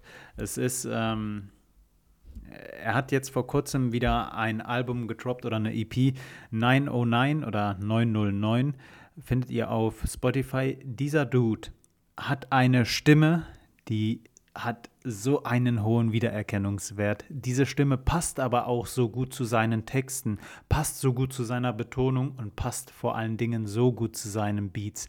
Er mag diesen elektronischen Haus Typus von Beats und ähm, bringt damit richtig Stimmung rüber. Seine Videos sind so top gemacht, die er auch selber produziert oder zumindest er und sein Freundeskreis selber produzieren. Generell macht Whitey on Vogue ziemlich viel selbst. Ähm, schaut mal auf seinem Instagram-Profil vorbei. Warum spreche ich diesen, diese Person an? Ich kaufe ihm einfach diesen Film, den er fährt, sowas von ab. Er steht auf diese ähm, retro-vieler Sportmarken Gedöns-Sachen, also dieses ähm, farbige Joggingjacken-Sachen und ähm, ich feiere Whitey on Vogue richtig krass. Ich gehe davon auch aus. Ähm, er hat ein gutes Zitat in seinem, äh, auf seiner letzten EP. Er feiert die letzten Tage unter dem Radar und da, da würde ich ihm zustimmen. Ich gehe davon aus, dass dieser Künstler sehr, sehr bald gut durchstarten wird. Ich habe Whitey on Vogue, ähm, glaube ich, auch seit Mitte 2019 auf dem Radar. Und ähm, für, also er, er ist jetzt noch nicht allzu bekannt, aber dafür hat alles bei ihm solch eine hohe Professionalität, solch einen hohen Qualitätsstandard, was seine Videos angeht, was seine Songs angeht, was seine Produktion angeht, aber auch was das eigene Marketing angeht obwohl ich dabei glaube, dass es recht wenig Marketing ist, sondern wie gesagt, ich kaufe ihm diesen Film, den er fährt, einfach ab. Whitey on Vogue, ähm, wie gesagt, catcht mich einfach, wenn ich die Songs nur nebenbei höre, catcht mich aber auch, wenn ich aktiv seine Texte versuche zu verstehen, versuche zu fühlen. Ähm, und seine Videos sind einfach grandios. Whitey on Vogue checkt ihn mal ab auf äh, Instagram, checkt ihn mal ab auf Spotify, checkt ihn mal ab auf den Seiten, wo ihr Songtexte findet und schaut auf jeden Fall auch mal seine Videos. Ähm, meine Lieblingstracks von ihm sind jetzt, äh, der aktuelle ist Blueberry, ein super Stimmungsmacher. Und ähm, mein Alltime favorite von ihm sind, äh, ist das Video oder der Song Rubine. Whitey on Vogue, geschrieben W-H-I-T-E-Y Nächstes Wort en und dann Vogue, V-O-G-U-E. Kölner Künstler, top und meiner Meinung nach viel zu wenig Aufmerksamkeit und der wird auch kommendes Jahr, bin ich mir sehr sicher, durchstarten. Also bei mir auf Platz 3 wäre tatsächlich Sokrates. Aber nicht, weil ich irgendwie einen Text von Sokrates nochmal gelesen habe oder so, ähm, sondern einfach, weil ähm, eine seiner Methoden, beziehungsweise ein Satz, ähm, nochmal in einem Videospiel vorkam, das ich gespielt habe. Wer hätte es äh, erwartet? Ähm, äh, und zwar, ich weiß, dass ich nichts weiß. Und der passt einfach dieses Jahr, finde ich.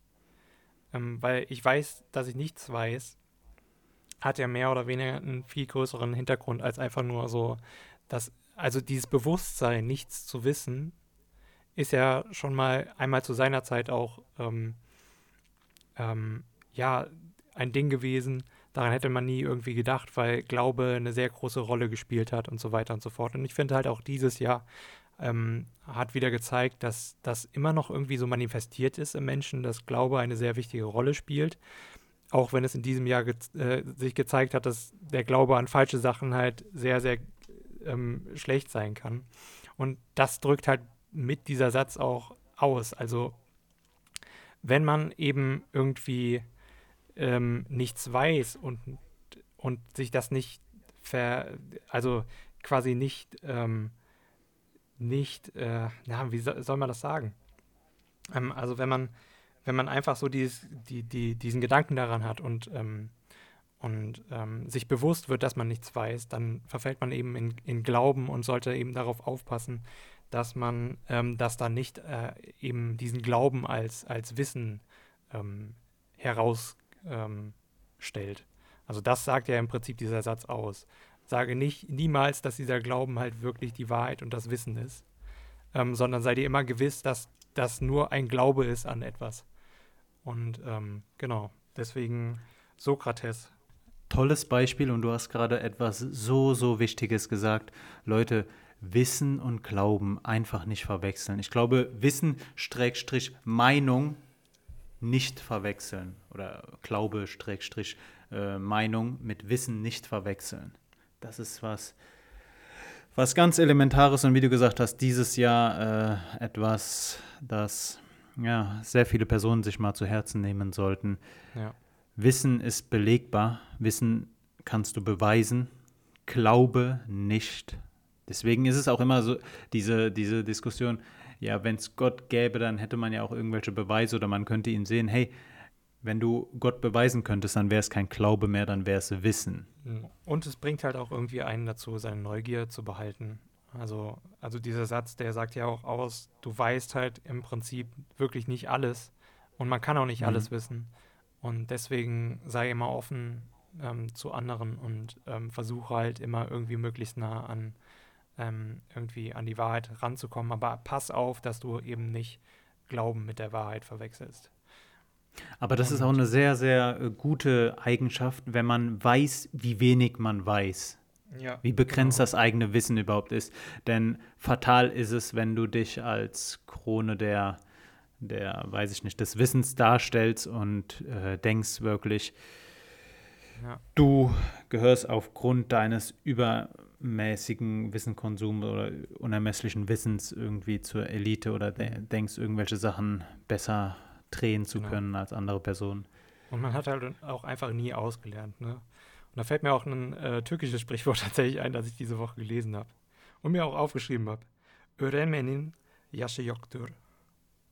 Ähm, was auch im Prinzip so heißt, ähm, zum Lernen ist keiner zu alt. Also man kann immer wieder was Neues lernen. Und, äh, sehr, sehr cool. Genau. Also ich weiß nicht, ob ich es richtig äh, ausgesprochen habe und so weiter. Wollte ich gerade sagen, sehr, sehr gut ausgesprochen, sehr gut ausgesprochen. Du, du betonst richtig gut. Das hatte ich dir aber auch schon die letzten Male gesagt. Vielen Dank. Pascal, nimm, nimm, äh, mach weiter mit deinem Türkisch. Auch abseits, äh, auch wenn das Semester vorbei ist, mach weiter mit deinem Türkisch. Ja, ja, du, ja. Äh, ist erstaunlich, was du in so kurzer Zeit äh, hinbekommen hast. Vielen Dank. Hast du noch weitere Personen auf deiner Liste? Ähm, ja, tatsächlich hatte ich ja auch schon anfangs des Podcasts, als wir, also als wir angefangen hatten, den Podcast zu machen, hatte ich ja auch ein Buch vorgeschlagen, das ihr mal lesen könnt, sollt, ähm, weil es einfach irgendwie ein bisschen mehr Mut macht, so und den Im Menschen. Im Grunde gut? Genau, im Grunde gut von Rutger äh, Bregmann. Ähm, und genau, deswegen ähm, einfach nochmal auf meiner Liste gelandet, weil er einfach dieses Jahr äh, mir einfach mal so einen Moment der Klarheit gegeben hat und ein bisschen mehr Hoffnung, dass die Menschheit doch nicht verloren ist. ähm, genau. Und auf Platz 1, ähm, ja, habe ich äh, tatsächlich meine Freundin aufgeschrieben. Jetzt auch, wenn das so ein bisschen klischeehaft ist, irgendwie so. Ähm, aber äh, ja, sie ist halt irgendwie momentan so meine ähm, Stütze ähm, und irgendwie so eine ähm, Person, ähm, auf die ich mich dieses Jahr sehr, sehr verlassen konnte. Und genau.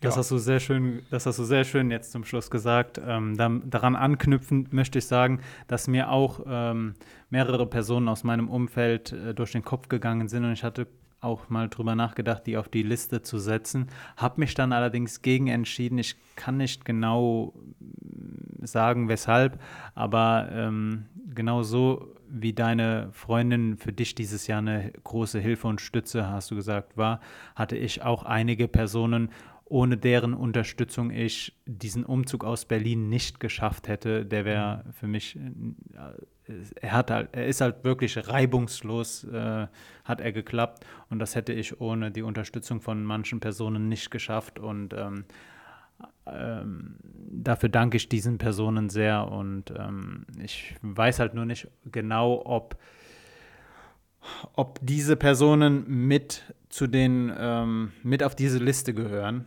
Und ich bin mir auch ziemlich sicher, wenn ich mich noch mal in einem ruhigen Moment hinsetze, dann, dann könnte ich noch ganz viele andere Listen aufmachen. Einerseits würden mir dann auch wahrscheinlich noch ein paar andere Personen einfallen, die ich, ähm, die ich mit auf diese Liste der Persönlichkeiten dieses Jahr gesetzt hätte. Hm. Ähm, andererseits denke ich, könnte ich auch eine eigene Liste oder ein eigenes Buch schreiben, nur über Personen, denen ich un unglaublich dankbar bin dieses Jahr. Und ähm, ja, ich ähm, freue mich auf jeden Fall, solche Personen in meinem Umfeld zu haben. Ja, cool. Dann, also ich bin mit meiner Liste am Ende auf jeden Fall, ähm, zumindest mit den Persönlichkeiten. Ich habe tatsächlich ja, noch zum cool. Türkisch, weil wir jetzt da irgendwie auch ähm, mit dran waren wegen des ähm, wegen der ähm, Redewendung. Und zwar hattest du mir ja auch nochmal andere Redewendungen geschickt, ne? Genau. Ähm, die genau. Woche über. Da sind so zwei, die, da fand ich das eine witzig. Ähm, das wusste ich tatsächlich nicht, dass es das gibt im Türkischen. Und zwar gibt es, Moment, jetzt muss ich ein bisschen ähm, scrollen. Genau, Alman Hesabe. das fand ich witzig. Die das deutsche war, Rechnung. Ja, genau. Die deutsche Rechnung. Also Leute, wenn, wenn ihr in einem Restaurant seid und in der Türkei und sowas und dann sagt, ähm, ja, wir möchten gerne getrennt bezahlen, dann ist das genau das. Ähm, und ähm, das fand ich halt extrem witzig, dass es dann tatsächlich auch dann in der, ähm, ähm, ja, keine Ahnung, dass es dann ähm, Alman äh, Hessabe heißt. Und ähm, Ganz kurz zur ja. Erläuterung, also in der Türkei ist es nie so, dass man die Rechnung splittet. Genau. Und ähm, äh, wenn, wenn das jemand macht, dann ist es relativ sicher, dass das äh, Deutsche sind. Mhm. Oh, ohne jetzt äh, in keiner Weise irgendwie jetzt eine Abwertung da reinzubringen, aber in der Türkei ist es nicht üblich, die ähm, Rechnung zu splitten. Und ich habe mich mit einem Italiener unterhalten, der in, der in der Gastro tätig war und er sagte, den Begriff gibt es im Italienischen ebenso. Die ja, deutschen Rechnung, deutsche, deutsche Rechnung, deutschen Rechnung, Rechnung von Deutschen. Mhm. Ja, ja, ist interessant, weil es gibt viele Kulturen, beziehungsweise ich glaube, es gibt nur wenige Kulturen, die wirklich getrennte Rechnungen bevorzugen, wie in Deutschland. Ähm, weil das ist ja schon sehr, ähm, ja, ich weiß nicht, ähm, normalerweise ist es ja beispielsweise auch in, in Japan so, ähm, jetzt weil ich halt einfach diese Kultur ein bisschen näher kenne, ähm, da ist es auch so, dass meistens eine Person bezahlt für alle, die halt eingeladen hat. Oder ähm, ich weiß nicht, da, das ist halt irgendwie so, ob man in Deutschland einfach denkt, so von wegen, ähm, ja, ich will nicht für den bezahlen, der sich vollstopft, so ungefähr. Ähm, ich, ich, weiß nicht, woran das liegt.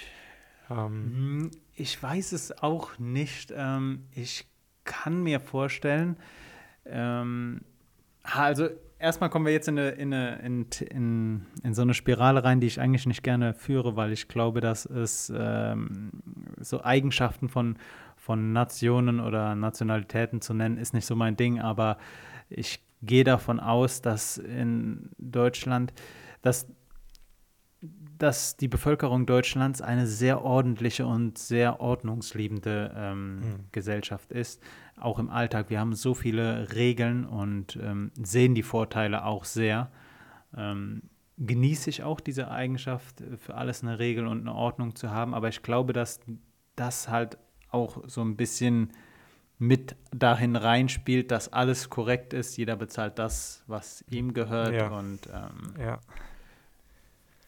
ich weiß es nicht. Ähm, ist, ist eine Vermutung von mir, aber ähm, ja, ist auch immer so ein Ding, wenn ich in der Türkei bin.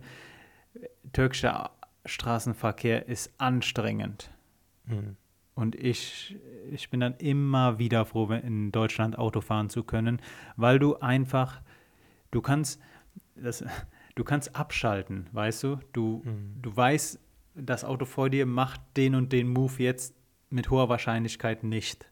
Und in der Türkei ist es so, wenn du im Auto sitzt, du musst die ganze Zeit voll konzentriert auf den Straßenverkehr sein, mhm. voll konzentriert auf alle Autos, die irgendwie hinter, vor dir oder neben dir sind. Ja. Denn es kann immer mal sein, dass jemand von links nach rechts zieht, auch wenn es nicht erlaubt ist. Mhm. An Regeln hält man sich nicht. Und ich glaube, dass ähm, ich hatte, glaube ich, letztens schon gesagt, Regeln sind geistige Abkürzungen. Mhm. Regeln helfen dir zu entspannen, weil du halt einfach in den Momenten nicht denken musst. Ja. Und ähm, Wobei man dann da in Deutschland auch ab und zu mal differenzieren muss, weil außerhalb einer Stadt, stimme ich dir vollkommen zu, innerhalb einer Stadt kann das schon ganz anders sein. weil, weil da halt sehr eng beieinander fahren angesagt ist und äh, dann doch mal der eine einfach irgendwie rüberzieht oder sowas und man dann ein sehr starkes Hubkonzert irgendwie hat und so. Oder man nicht rüberkommt, weil der ähm, Piep daneben dran äh, einfach nicht schneller fährt oder langsamer. Das ist dann irgendwie so in der Stadt doch dann oftmals gegeben irgendwie. Ja, äh, stimme ich dir vollkommen zu. Besonders in Berlin war Autofahren auch keine, kein Spaß. Mhm. Aber äh, wenn wir das nächste Mal gemeinsam in der Türkei sind, dann fährst du mal in Istanbul Auto und dann denke ich, verstehst du, was ich meine. Ja, ja, ja, du bist wirklich danach geschafft. Du bist danach erschöpft, wenn du aus dem Auto rauskommst. Mhm. Kann ich mir vorstellen. Da will man dann lieber doch kein Auto be besitzen.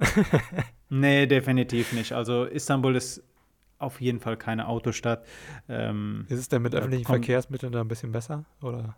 Boah, du hast in Istanbul wirklich viele verschiedene öffentliche Verkehrsmittel. Mhm. Ähm, was bloß der Punkt ist, die sind überfüllt, wenn es morgens hin zur Arbeit geht und abends zurück zur Arbeit, dann sind die Dinger so hart überfüllt. Und ähm, ich weiß es nicht. Also stadtplanerisch ist Istanbul eine sehr, sehr große Herausforderung. Ähm, aber eine unglaublich schöne, eine unglaublich fesselnde Stadt. Eine, mhm. boah, ich könnte jetzt wieder anfangen zu Stadt. Ich aber eine Sache möchte ich, möchte ich noch ganz kurz mhm. sagen. Istanbul ist nicht Türkei. Mhm. Istanbul ja, ja ist, hat eine eigene Kultur. Hm. Das Leben, das Menschen in Istanbul leben, leben sie im Rest, Rest der Türkei nicht. Und ähm, ja. das möchte ich einfach nur noch mal genannt haben. Ich meine, das kann man ja auch geschichtlich schon sehen, warum das auch so ist, mehr oder weniger. Weil, ähm, ja, bevor es Istanbul war, war es ja Konstantinopel. Ähm, mhm. Bevor, äh, war es Mohammed I. oder Mohammed II., der es erobert hat? Ich glaube, der Zweite, ne? Es war äh, 1453, wenn ich mich jetzt recht erinnere. Oh, das ist eigentlich eine Sache, die müsste jeder Türke kennen. jeder Türke wissen. Ich Entstehung meine, des Osmanischen Reiches. Auf jeden Fall habe ich jetzt äh, ja, auch eine Doku gesehen. Eroberung. So. Ja, Eroberung. Ja. Eroberung des, ja. Eroberung von Konstantinopel, ja. Ja, war sehr spannend auf jeden Fall. Ähm, die Dokumentation war wieder aber so eine, die du nicht magst wahrscheinlich, aber war ähm, von einem sehr berühmten Regisseur tatsächlich gedreht, den du auch schon mal erwähnt hattest, glaube ich. Aber keine Ahnung. Ähm, fällt mir jetzt nicht mehr ein. Ähm, genau, aber fand ich, fand ich sehr interessant. Ähm, und äh, ich habe auch tatsächlich auch andere Schauspieler wiedererkannt, die ich noch mal in einer anderen türkischen Serie dann wiedergesehen habe. Und mhm. äh, fand ich schon sehr cool. Ja, sehr, sehr cool. Vielleicht ganz kurz noch zu Istanbul. Ähm, Istanbul ist ja offiziell eine 15 oder 17 Millionen Stadt. Ähm, aber wenn du in Istanbul Leute fragst, woher sie eigentlich kommen, wird niemand sagen, oder niemand möchte ich nicht sagen, aber nur eine Minderheit wird sich als Istanbuler bezeichnen. Die meisten Personen werden, wenn du im Türkischen fragt man nach Memleket. Memleket ist einerseits Herkunft, allerdings schwingt bei dieser Frage nach Memleket, nach der, nach dem eigentlichen, nach der eigentlichen Heimat viel mehr mit, weil mhm. du fragst mit Memleket nicht nur, woher jemand kommt, sondern wie er auch das Leben lebt, wie er aufs Leben blickt. Du kannst aus dieser Frage ganz, ganz viel herausholen und ähm, meistens wird die Frage beim Kennenlernen ähm, relativ am Anfang gestellt und nur eine Minderheit von Personen würde sich als Original-Istanbuler bezeichnen. Mhm. Die meisten kommen irgendwoher aus, Ana aus Anatolien oder nennen halt die Geburtsstätte ihrer Eltern, weil, ähm, mhm. ja. Ja, ich habe das auch von, von meiner Dozentin so gehört, ähm, dass man auch, wenn man sich dann irgendwie, wenn, wenn dich jemand aus der Türkei fragt, so von wegen hier, äh, wo kommst du her, dann sollte man immer irgendwie seine Geburtsstadt nennen, auch wenn man da gar nicht wohnt oder aufgewachsen ist. Vollkommen richtig, ja. Genau, und das, ja. Weil du halt mit dieser Frage einem Menschen viel mehr Preis gibst. Nicht nur, woher du kommst, sondern auch, wie, wie gesagt, wie du das mhm. Leben lebst. Jede Stadt hat eigene Bräuche, eigene ähm, Traditionen mhm. und ähm, ja, definitiv. Du verrätst damit viel, viel mehr. Das ist halt nicht nur eine Aber Frage nach das, der ich Heimat. Ich finde das halt noch interessant, weil das ja heutzutage dann noch schwieriger wird, weil ich finde halt irgendwie, heutzutage sind, gibt es sehr, sehr viele Familien, die halt auch viel reisen und woanders mal wohnen und ähm, dann gar nicht so unbedingt ihre Kultur von dort mitnehmen sondern sich eher dann anpassen. Und das ist dann halt schon wieder schwierig. Ich glaube, das ist noch so aus diesem alten mehr oder weniger Clan-Denken, würde ich es jetzt mal nennen, oder dörflichen Denken. Ähm, dörfliches Denken. Ich glaube, dörfliches Denken bringt es gut auf den Punkt. Ja. Ich äh, würde auch sagen, dass ähm, die türkische Bevölkerung eine sehr heimatverbundene Bevölkerung ist. Und wenn ich von Heimat spreche, meine ich nicht die Türkei als Ganzes, mhm. sondern ihre Stadt oder ja, ihr ja. Dorf. Mhm. Und ähm, so, also bei uns ist es auch so, ähm, meine Oma hat sehr lange in Istanbul gelebt, aber wir haben auch immer die Zeit gefunden, zurück in, nach Malatya zu fahren. Mhm. Malatya ist eine Stadt im Südosten der Türkei, wo meine Familie eigentlich herkommt. Und ähm, bei allen Freunden, Bekannten aus der Türkei ist es auch so, dass man familiär die, sich die Zeit nimmt, auch zurück in die Heimat zu fliegen und mhm. das dann abseits nochmal von irgendeinem Urlaub, den man am Strand oder in einer anderen Stadt macht. Schon interessant. Ganz, ganz großes Ding, ja. Mhm. ja. Sollten wir mal gemeinsam machen. Ja. Lernen ein ja. bisschen Türkisch noch und dann, dann lass uns zusammen nach Istanbul. Ein Döner kann ich schon bestellen. ja, safe. Du kannst auch mehr machen. Generell ja, viele. Es, es liegt jetzt auch nicht so, dass ich, ähm, die, äh, liegt jetzt nicht so daran, dass ich die Vokabeln nicht könnte in meinem Kopf. Das Problem ist der Output.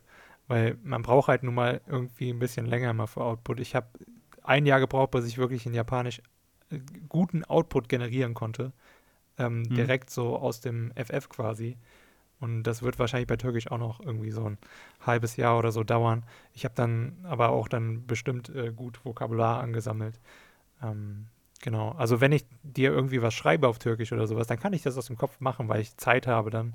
Aber so direkt so jetzt im Podcast beispielsweise ähm, wäre es schon schwieriger, weil ich dann eher so äh, ja äh, nach jedem zweiten Wort machen würde.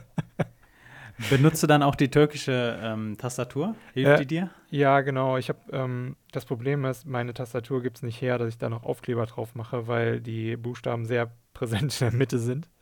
Äh, das finde ich ein bisschen schade. Sonst hätte ich mir bei Amazon ähm, äh, halt so Aufkleber bestellt oder bei irgendeinem anderen Anbieter, der halt gute Aufkleber hat dafür. Achso, ähm, nee, ich meinte. Ähm, ja, am PC, meinte, ja, ja, ja, ja, wollte ich gerade drauf kommen. Aber ich benutze okay. benutz die türkische Tastatur. Also wir müssen die auch benutzen, weil sonst kriegen wir Fehler angestrichen. Okay, okay. ja, also wenn wir halt ein deutsches I schreiben, wenn da aber ein Ö hinkommt oder so, dann ist halt ja. dumm. dann hast du ja. verkackt, weil du, sprich, du sprichst es ja anders aus. Ja, krass, krass. also da Fall. achtet unsere nee, Dozentin schon sehr drauf. Sehr cool. Cool. Mhm. Junge, Junge, Pascal, mach auf jeden Fall weiter mit dem Türkisch. Ja, ähm, auf jeden Fall. Sehr cool. Ich habe ja, tatsächlich noch ein zweites. Äh, wir sind schon so spät irgendwie. Keine Ahnung, wir haben schon anderthalb Stunden gesprochen. Aber Ach hey, wir, es, es geht, äh, morgen ist die Ministerpräsidentenkonferenz. Äh, es ja, wird wahrscheinlich es gibt ein nichts Lockdown. Besseres morgen zu hören als unseren Podcast. Eben, so Leute, Lockdown, so ihr habt eh nichts Besseres zu tun, dann könnt ihr Ja. uns auch weiterhin zuhören. Und vor allen Dingen, wir sind halt auch ein Podcast, dafür muss man sich Zeit nehmen, ein bisschen zuhören. Eben, keine Ahnung, Eben wir sind nicht so ein trinken. Instant. Eben, wir sind, wir sind kein, kein Tee mit zwei Minuten Ziehzeit. Wir brauchen halt ein bisschen länger. ja. Wir müssen erstmal unser Aroma entfalten. Ja. Okay. Also das zweite, was ich noch habe, war Bosuk Paravarme. Ähm, da wollte ich dich fragen, wann benutzt man das überhaupt? Also ich meine, es gibt ja keine Situation mehr, in der man tatsächlich wirklich Gold aufwiegen, also Goldmünzen aufwiegen müsste und die zur Hälfte da sind. Also Bozukpara, du hast mich gerade, ob, äh, du hast mich gerade gefragt, ähm, Ob du kaputtes Zuhörer, Geld hast. ob ich kaputtes Geld habe. In der Türkei äh, fragt man nicht nach Kleingeld, sondern nach kaputtem Geld. Also alle Münzen sind im türkischen Sprachgebrauch kaputtes Geld. Und ähm, wenn du jemanden Hm. fragst, ob er kaputtes Geld hat, Ob du fragst Kleingeld du halt, ob er, genau, ob er Ah, Kleingeld okay. hat. Okay, weil das stand nämlich tatsächlich in dem Artikel, den du mir geschickt hast, nicht drunter. Da stand nur halt so der Ursprung dessen da und dann war ich Der- irgendwie mega verwirrt. Der, der Sprachgebrauch, äh, der, diese Redewendung ist recht ähm, bekannt und wird auch häufig genutzt. Hm. Bozuk Paravame, ja, safe. Also im, im, im, im Türkischen fragst du nicht nach Kleingeld, sondern nach kaputtem Geld. Cool, dann frage ich einfach mal das nächste Mal so im Unterricht. Bozuk Paravame. Tür türkische, die türkische Sprache lebt von Redewendungen. Ähm, das ist ganz krass, das wirst du merken. Und ich, ähm, die Zusammenfassung, die ich dir geschickt habe, ist schon recht gut. Ich habe tatsächlich auch ein Dokument gefunden. Da sind so ein paar Seiten aus einem Buch ähm, mit türkischen Redewendungen. Daraus hatte ich auch das mit dem Öğrenmenin yaşı yoktur.